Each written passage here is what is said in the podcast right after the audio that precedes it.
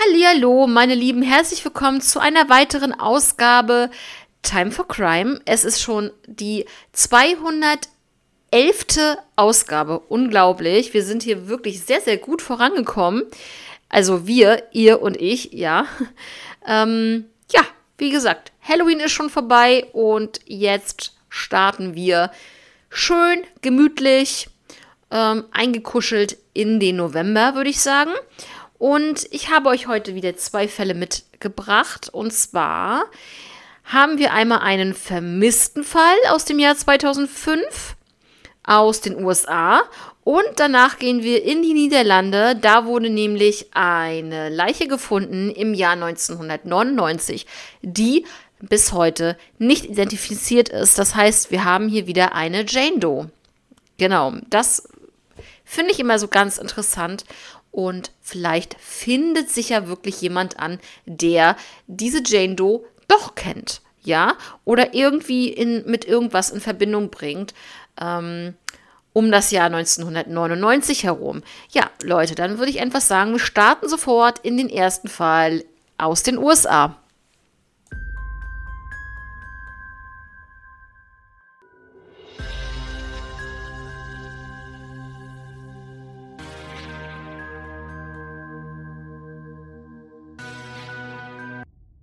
Ja, in dem ersten Fall für heute geht es um gleich zwei Personen, die vermisst werden. Und zwar um Danielle October Imbo und Richard Petrone Jr. Einmal zu Danielle. Danielle wurde am 7. August 1970 in Pennsylvania geboren, hatte einen Bruder namens John. Ihr Vater war ein Sänger, und zwar wurde er genannt äh, als Sänger sozusagen, man kannte ihn unter dem Namen Johnny October. Er war in den 50er Jahren in der Gruppe The Four Dates zu ähm, hören. Ähm, ja, Danielle liebte halt dadurch ihren Vater auch sehr die Musik und sie las auch gerne Krimis. Sie war dann später verheiratet mit Joe Imbo und im Jahr 2004 gab es dann von den beiden oder zwischen den beiden dann die Scheidung. Ja, sie hatten einen gemeinsamen Sohn, Joe Imbo Jr., der im Jahr 2005, als seine Mutter, also als Danielle verschwand, 18 Monate alt war. Danielle arbeitete als Steuerberaterin und lebte im Jahr 2005 in New Jersey. So, kommen wir mal zu Richard Petrone Jr., er wurde am 29. August 1969 auch in Pennsylvania geboren. Er hatte zwei Schwestern, Christine und ähm, Elisa. Seine Familie betrieb eine Bäckerei und Konditorei und er sollte dann später auch mal diese Bäckerei übernehmen. Er hatte eine Tochter aus einer vorangegangenen Beziehung und zwar hieß die Tochter Angela. Er war auch alleinerziehend.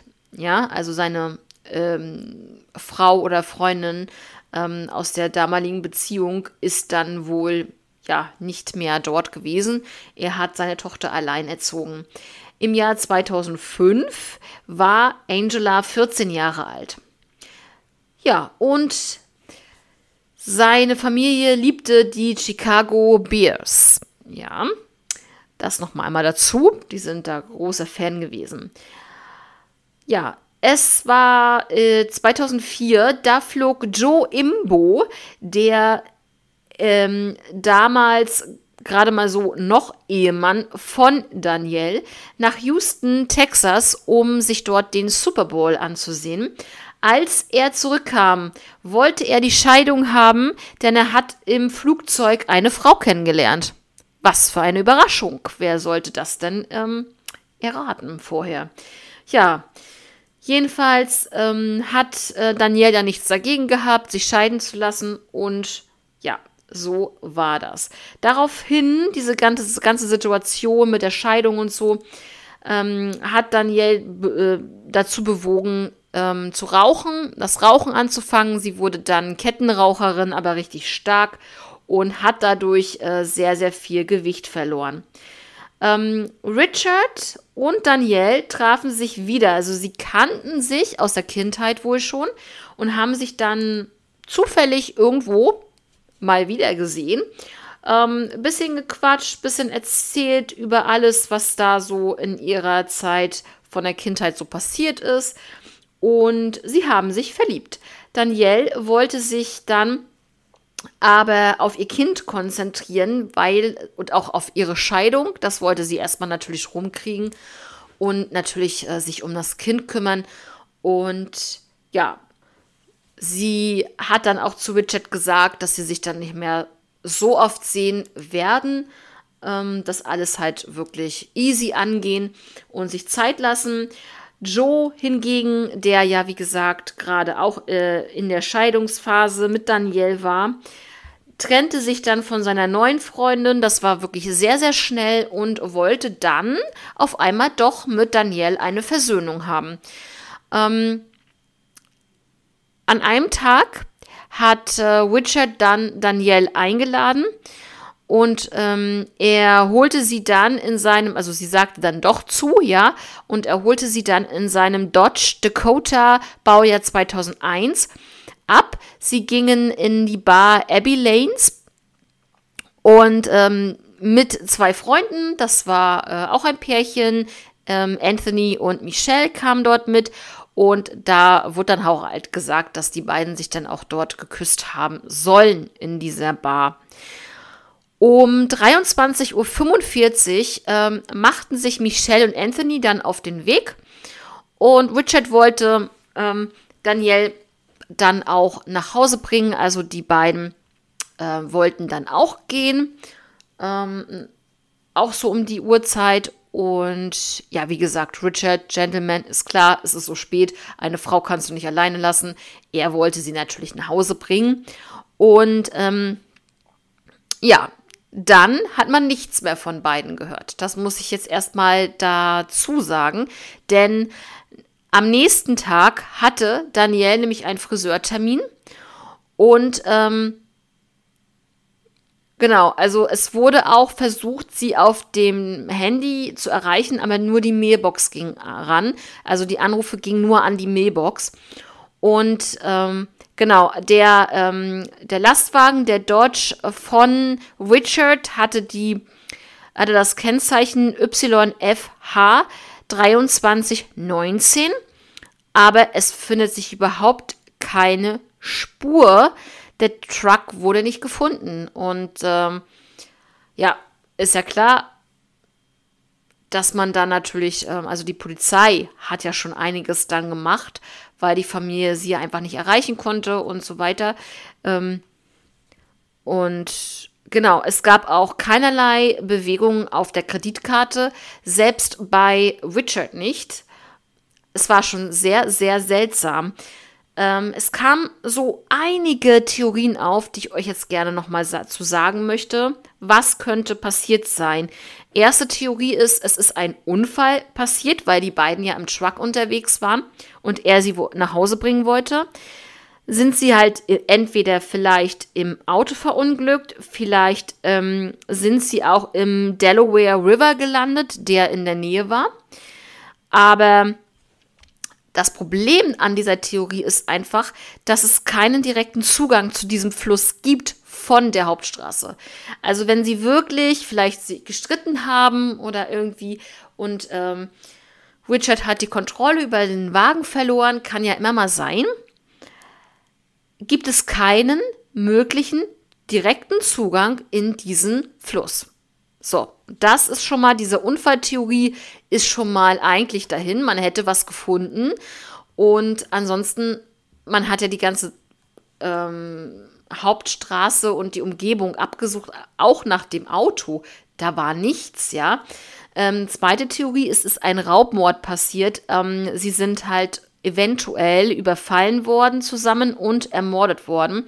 Der Truck, was sich wirklich sehr plausibel anhört, wurde danach ausgeschlachtet, Teile als Ersatzteile verkauft und 2004 ähm, ach so, ja, genau. Die Info ist, dass im Jahr 2004 in Philadelphia mehr als 13.000 Fahrzeuge gestohlen wurden in diesem einen Jahr. 13.000 mehr davon. Und es aber halt für ähm, einen Autodiebstahl aber keine Beweise gibt. Aber das würde sehr, sehr plausibel erscheinen, dass man die Menschen in dem Auto überfallen hat, ermordet hat, irgendwie, irgendwie entsorgt hat, muss man wirklich so sagen, und sich dann des Autos, des Trucks angenommen hat und das Ganze, der, Inhalt vom Truck und so weiter, ähm, dass man das zu Geld machen wollte. Dann ist aber die Frage, wo befindet sich dann das, ich sag jetzt mal, ich weiß nicht, ob das so, ob man das so nennt, das Gestell vom Auto, der Rest vom Auto, wo befindet sich das dann bitte? Na, selbst wenn sie das Auto angezündet hätten, hätte man es ja irgendwo noch gefunden, als brennend oder als ausgebrannt. Das ist schon schwierig. Die dritte Theorie ist, dass sie beide zusammen, zusammen freiwillig verschwunden sind. Da ist aber wieder der Haken daran, dass die beiden ja ähm, Kinder hatten und, ein, und ihre Kinder nicht einfach alleine lassen würden. Zumindest sagt es die Familie. Es kann ja trotzdem zu einem bestimmten Punkt kommen, wo die beiden vielleicht doch sagen, wir verlassen unsere Kinder, wir verlassen unsere Familien und fangen ein neues Leben an. Also das ist ja schon so, so oft vorgekommen. Ähm, selbst wenn die Familien sagen, das würden sie niemals tun, man weiß halt nicht, was in diesen Personen vor sich geht und was für, in was für einer Situation sie sich befinden. Obwohl man sagen muss, äh, sie befinden sich ja in einer normalen Situation von den Gefühlen her.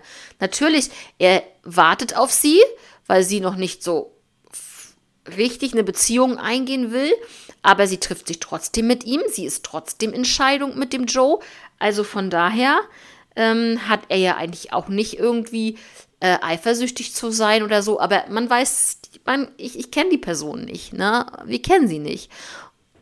Schwierig. Ja, dann die vierte Theorie ist, dass äh, sie oder beziehungsweise Eric wohl Glücksspielschulden haben, gehabt haben sollte. Und er wegen diesen Spielschulden ermordet wurde und natürlich gleichzeitig auch, ähm, ähm, ja, auch Daniel vielleicht, ne? Die Familie bestreitet, dass er ein Spieler war. Seitens seiner Familie kam das zur Sprache, aber nein. Aber er kann auch vieles verheimlicht haben. Das schaffen ganz viele Leute. Na, genauso wie das jetzt irgendwo in der Nachbarschaft bei mir oder bei euch vielleicht irgendein Serienmörder haust. Wisst ihr das? Weiß ich das? Nein, das wissen wir nicht. Denn diese Personen verheimlichen das sehr, sehr gut. Und äh, selbst ihren Familien gegenüber und nicht nur den Nachbarn, wo das einfach ist, das zu verheimlichen, ja, ähm, sondern auch den Familienangehörigen, wo es vielleicht manchmal nicht so leicht ist. Aber so ist das. 15. 15. um Gottes Willen. Ähm, natürlich die fünfte Theorie ist, ähm, dass es hier organisiert, dass sie in organisierte Kriminalität und Drogen verstrickt waren. Die Familie findet es diese Aussage dann doch sehr, sehr lächerlich. Mehr sage ich dazu jetzt nicht. Die sechste Theorie ist, dass es der Auftragsmord war. Ähm, man muss dazu sagen, es hat sich das FBI eingeschaltet. Warum? Ganz einfach, weil dieser Fall insgesamt zwei Bundesstaaten betrifft. Einmal New Jersey und einmal Pennsylvania. Und wenn zwei Bundesstaaten in einem Fall irgendwie verwickelt sind, ob das jetzt der Wohnort von der einen Person und der Wohnort von der anderen Person ist, zum Beispiel, dann schaltet sich automatisch wohl das FBI ein. Und man geht davon aus, dass es eine methodische Planung war, dass man es echt alles geplant hat. Ähm, denn hat man hat überhaupt nichts davon gehört von den beiden und es, es gibt keine Zeugen, es gibt keine Beweise, es gibt gar nichts in diesem Fall. Und das schon seit 18 Jahren. Und da meint das FBI dann doch zu wissen, dass derjenige, der das, äh, diese Tat begangen hat und die beiden dann auch so ermordet hat und verschwinden und ähm, ja, sie versteckt hat, wie auch immer, dass das ein Profi war und dass das wirklich sehr, sehr gut geplant war. Und das kommt vom FBI, Leute. Ja, da muss man sich mal überlegen. Und natürlich ist die Frage, wer hat da Motiv, beide umzubringen? Vielleicht kann es auch sein, dass nur ähm, eine Person von den beiden das Ziel war, na klar. Und warum ist das Ganze passiert? Ja, weil ich gehe auch davon aus, dass sie umgebracht wurden. Muss ich euch ganz ehrlich so sagen, wie es ist. Weil ähm, ich glaube wirklich nicht, dass die beiden ihre Kinder alleine lassen würden. Also an die Theorie glaube ich nicht. Ich glaube wirklich, dass es ein Verbrechen war, aber was das beinhaltet, worum es dann diesem, in dieser Sache geht, das ist das Schwierige herauszufinden. Als erste Tatverdächtige in diesem Fall wurden Anthony und Michelle gesehen. Das waren die letzten beiden, die sie lebend gesehen haben. Die beiden, die mit den beiden in der Bar waren. Ja, ähm, die wurden natürlich befragt, ganz klar, aber sie konnten ausgeschlossen werden. Ich lasse es mal dahingestellt. Keine Ahnung weswegen, aber die Polizei und das FBI wird schon wissen, warum sie sie ausschließen können.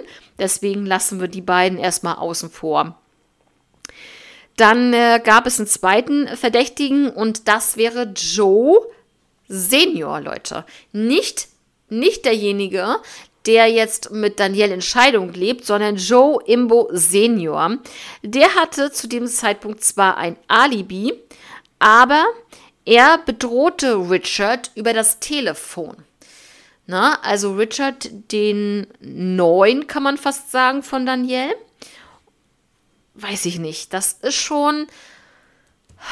Es ist schon kurios, wenn du jemanden am Telefon bedrohst, egal in welcher Form, ob mit dem Tode oder hier, äh, keine Ahnung, ähm, pass auf, was du tust dann passiert was oder irgendwie so in so einer Form. Und dann verschwindet diese Person plus eine weitere. Das ist schon sehr kurios, meine Freunde. Was sagt ihr dazu? Wie gesagt, schreibt mir da gerne auch. Ähm, er hätte, wie gesagt, sich auch nicht die Hände schmutzig machen müssen, ganz ehrlich. Ähm, er hätte auch jemanden beauftragen können. Deswegen dieser Auftragsmord als Theorie. Ähm, weil Auftragsmorde normalerweise auf, also Auftragskiller sind ja schon wirklich, gehen planmäßig vor, machen sich Gedanken, sind in ihrem Handwerk leider Gottes Profis. Ja, aber äh, ja, das zum zweiten Verdächtigen. Deswegen, mehr Verdächtige haben wir hier nicht, Leute. Und wenn sie schon Anthony und Michelle ausgeschlossen haben und natürlich auch den Ehemann Joe äh, Junior,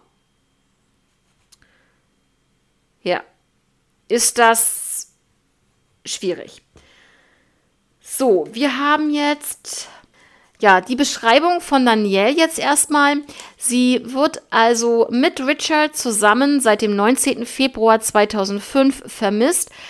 Damals war ihr Sohn 18 Monate alt, sie lebte in Scheidung, war 34 Jahre alt, Sachbearbeiterin war 1,65 Meter groß und wog 117 Pfund, hatte braune Haare und braune Augen. Sie hatte ein, ähm, ja, sie hatte Blumen tätowiert am unteren Rücken. Sie trug, als sie verschwand, eine blaue Jeans, dunkel, eine dunkle Jacke und einen cremefarbenen Pulli. Sie trug auch drei kleine silberne Ringe und hatte eine schwarze Handtasche dabei.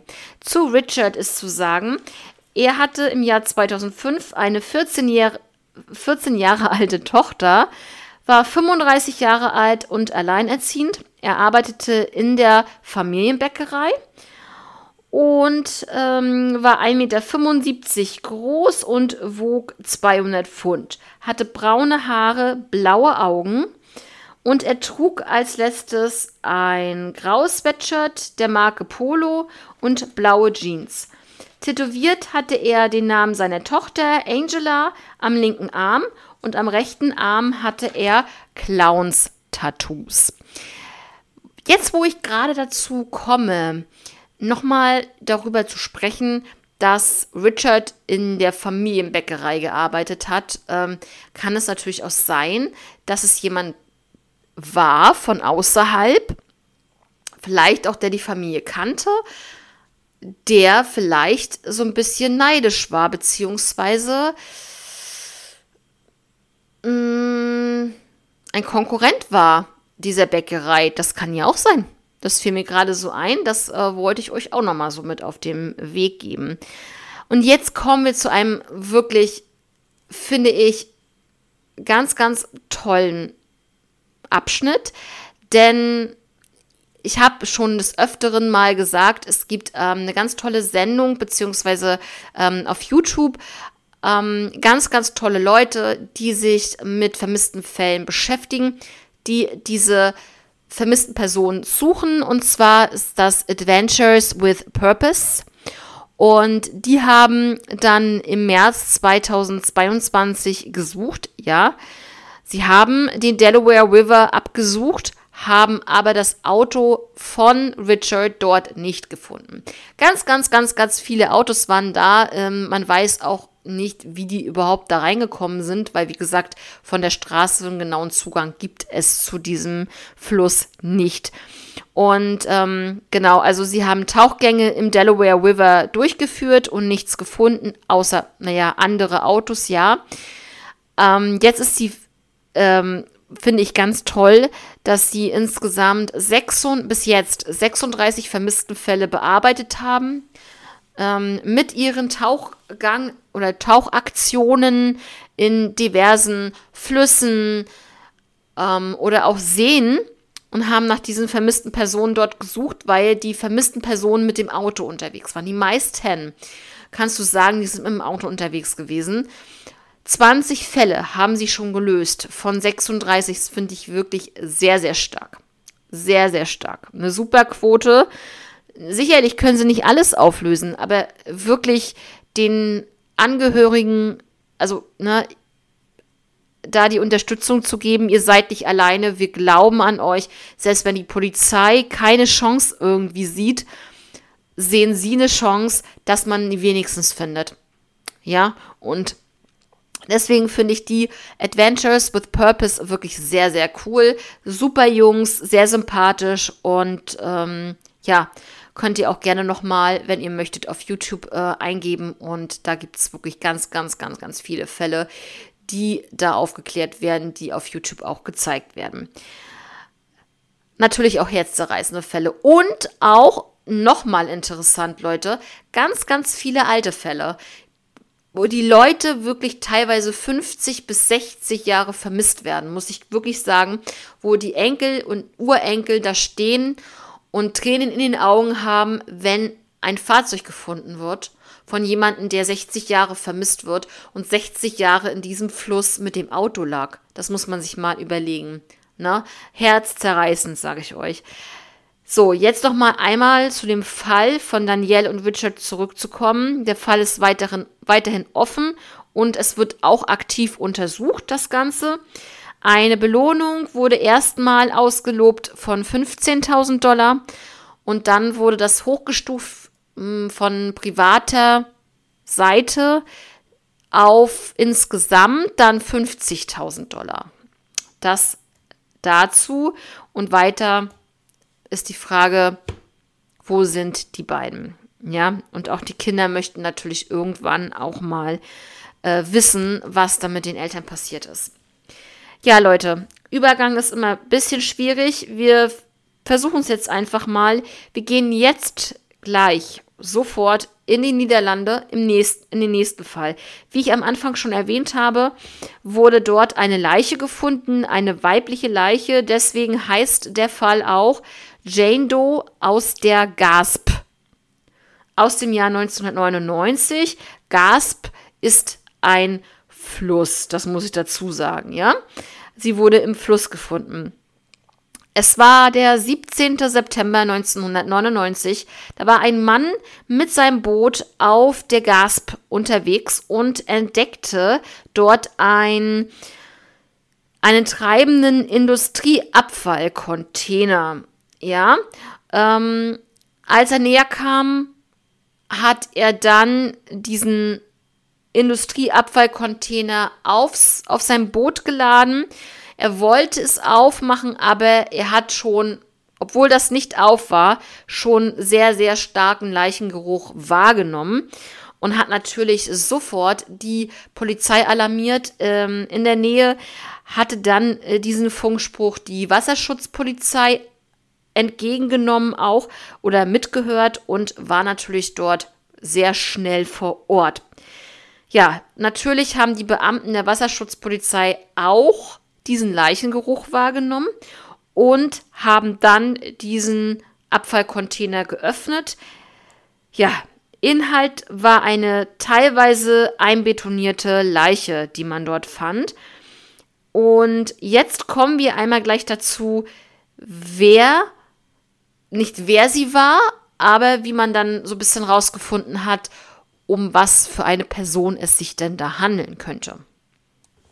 Man fand ganz schnell heraus, dass es sich wohl hier um eine Frauenleiche handelt mit einer Schusswunde, die zwischen Juli und August 1999 ermordet wurde. Einmal die Beschreibung von dieser besagten Jane Doe. Sie wurde, also und jetzt kommt es natürlich, finde ich wirklich krass, dass man das nicht so eingrenzen kann, weil das ist jetzt wirklich sehr krass. Sie wurde zwischen 1964 und 1981 geboren. Finde ich bemerkenswert, dass man das nicht weiter eingrenzen kann. Das heißt, diese Person soll zwischen 18 und 35 Jahren alt gewesen sein. Ich meine, das ist eine Zeit, das ist eine Spanne, eine Altersspanne. Ha, schwierig, auch wenn man jetzt irgendwie vermissten Fälle hat dann hat man einfach zu viel wahrscheinlich, ne?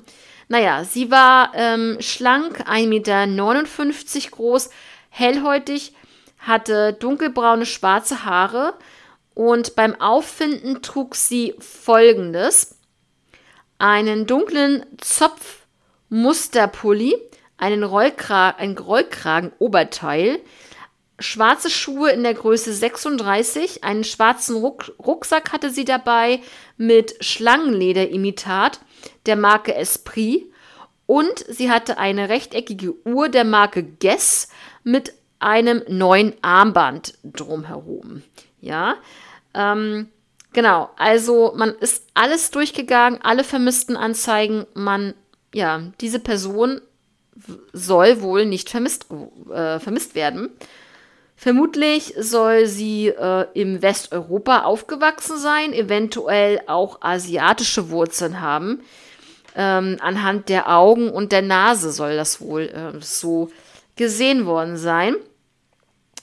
Zu diesem Müllcontainer, in dem die Leiche halb einbetoniert war. Dieser Müllcontainer war von der Marke Clico und zwar 1909, 1998 hergestellt. Also ein Jahr hergestellt, bevor die Leiche gefunden wurde. Ähm, es befanden sich in diesem Müllcontainer auch Herrenbekleidung, unter anderem eine weiße Jacke. Ein auffälliges Detail war an einer Brandstelle der Jacke war ein eingenähtes Logo zu sehen. Vielleicht wollte derjenige die Jacke verbrennen aufgrund des Logos und dann, ja, ist das Logo nicht verbrannt. Wisst ihr, was ich meine? Ich weiß es nicht. Man weiß es einfach nicht. Es ähm, waren auch weiße Beutel mit Waschpulver mit drinne. Ähm, die Ermittler meinen, dass das sollte wahrscheinlich zum Beschweren des Behälters gewesen sein. Ja, schwierig, Leute. Ähm, Belohnung in diesem Fall ähm, sind 20.000 Euro. Ja, man muss aber, wie gesagt, erstmal sagen, wer überhaupt diese Person ist. Und ihr wisst es ganz genau. Wenn man weiß, wer die Person ist, dann kann man auch im Umfeld, im damaligen Umfeld dieser Person suchen. So. Und dann könnte man den Täter finden. Erstmal so gesagt, weil natürlich auch in anderen Fällen so ist, in den wenigsten Fällen, aber es gibt sie ja schon, dass der Täter natürlich ein Unbekannter ist. So. Aktuell wird in diesem Fall ermittelt. Er ist offen und aktiv. Und ja, mehr kann ich dazu nicht sagen. Ähm, ich finde es nur immer traurig. Ähm, vor allen Dingen, wie kommt man auf die Idee, eine Frauenleiche, auch wenn man sie halt ermordet hat, ja, äh, in einen Müllcontainer zu packen mit Männerkleidung. Also warum hat man die Männerkleidung noch mit drin gehabt und warum war sie nur zur Hälfte einbetoniert? Hatte er nicht mehr so viel Beton? Also ihr wisst, was ich meine. Ne? Das ist jetzt nicht, äh, nicht böse gemeint, aber äh, es ist ernst gemeint. Die Frage ist ernst gemeint. Es ist äh, schon ein bisschen seltsam. Und vor allen Dingen diese, diese Müllcontainer. Ich würde gerne wissen, was, ob man an diesem Müllcontainer noch irgendwas gefunden hat. Es muss doch irgendwo irgendwas sein. Hm, ich will nicht sagen eine Einkerbung oder so, ähm, dass man dann identifizieren kann, ähm, aus welcher Region diese Mülltonne stammt, oder? Ja, sehr, sehr schwierig. Ähm, und ich glaube auch nicht, dass noch irgendwas da ähm, passiert in diesem Fall. Ah ja, allerdings ist schon so lange her. Das ist so lange her, oder? Was meint ihr? Das ist 24 Jahre her der Fall. Also, und ich finde es auch so schlimm, dass zu dieser Beschreibung dieser Frau kein Vermisstenfall ist. Natürlich ähm, muss man sich dann überlegen, warum ist das so? Ist es wirklich jemand, eine Ausreißerin, wo die Eltern und die Familie sagen, ja, sie wird irgendwo ein neues Leben angefangen haben und dann werden die natürlich keine Vermisstenanzeige gemacht haben. Oder ganz anders, sie kommt aus dem Rotlichtmilieu. Denn ich denke mal, dass nur Familienangehörige eine Vermisstenanzeige machen. Warum sollte eine andere Prostituierte, die mit ihr befreundet ist, zur Polizei gehen und sagen, ich vermisse meine Freundin, sie ist auch Prostituierte? Kann natürlich sein, aber muss nicht. Vielleicht hat auch irgendwie, wenn es so wäre, sie wäre Prostituierte und hätte einen Zuhälter vielleicht, hat er was damit zu tun, vielleicht war der Zuhälter das und ähm, andere Prostituierte haben sich gewundert vielleicht, warum sie nicht mehr auftaucht. Oder sie wussten vielleicht was und waren einfach so eingeschüchtert von dem Zuhälter. Das kann alles sein. Kann mir gut vorstellen. Das könnte doch gut gewesen, so gewesen sein. Ja, Leute, schreibt mir doch gerne eure Meinung dazu, wer Jane Doe gewesen sein könnte. Also wer, ihr wisst, was ich meine. Ähm, war sie vielleicht wirklich eine Prostituierte? Ist sie irgendwo abgehauen? Warum hat man sie nicht als vermisst gemeldet? Ne? Aber es könnten schon die Antworten dazu vielleicht gewesen sein. Man weiß es nicht. Na Leute, dann ähm, würde ich jetzt sagen, wir sind soweit durch. Ihr und ich seid mit den Fällen heute soweit durch. Danke fürs Zuhören auf jeden Fall. Und dann wünsche ich euch jetzt noch eine tolle Woche. Wir hören uns am Freitag wie gewohnt wieder. Und bis dahin bleibt gesund, passt auf euch auf und bleibt mir treu. Bis dann. Ciao.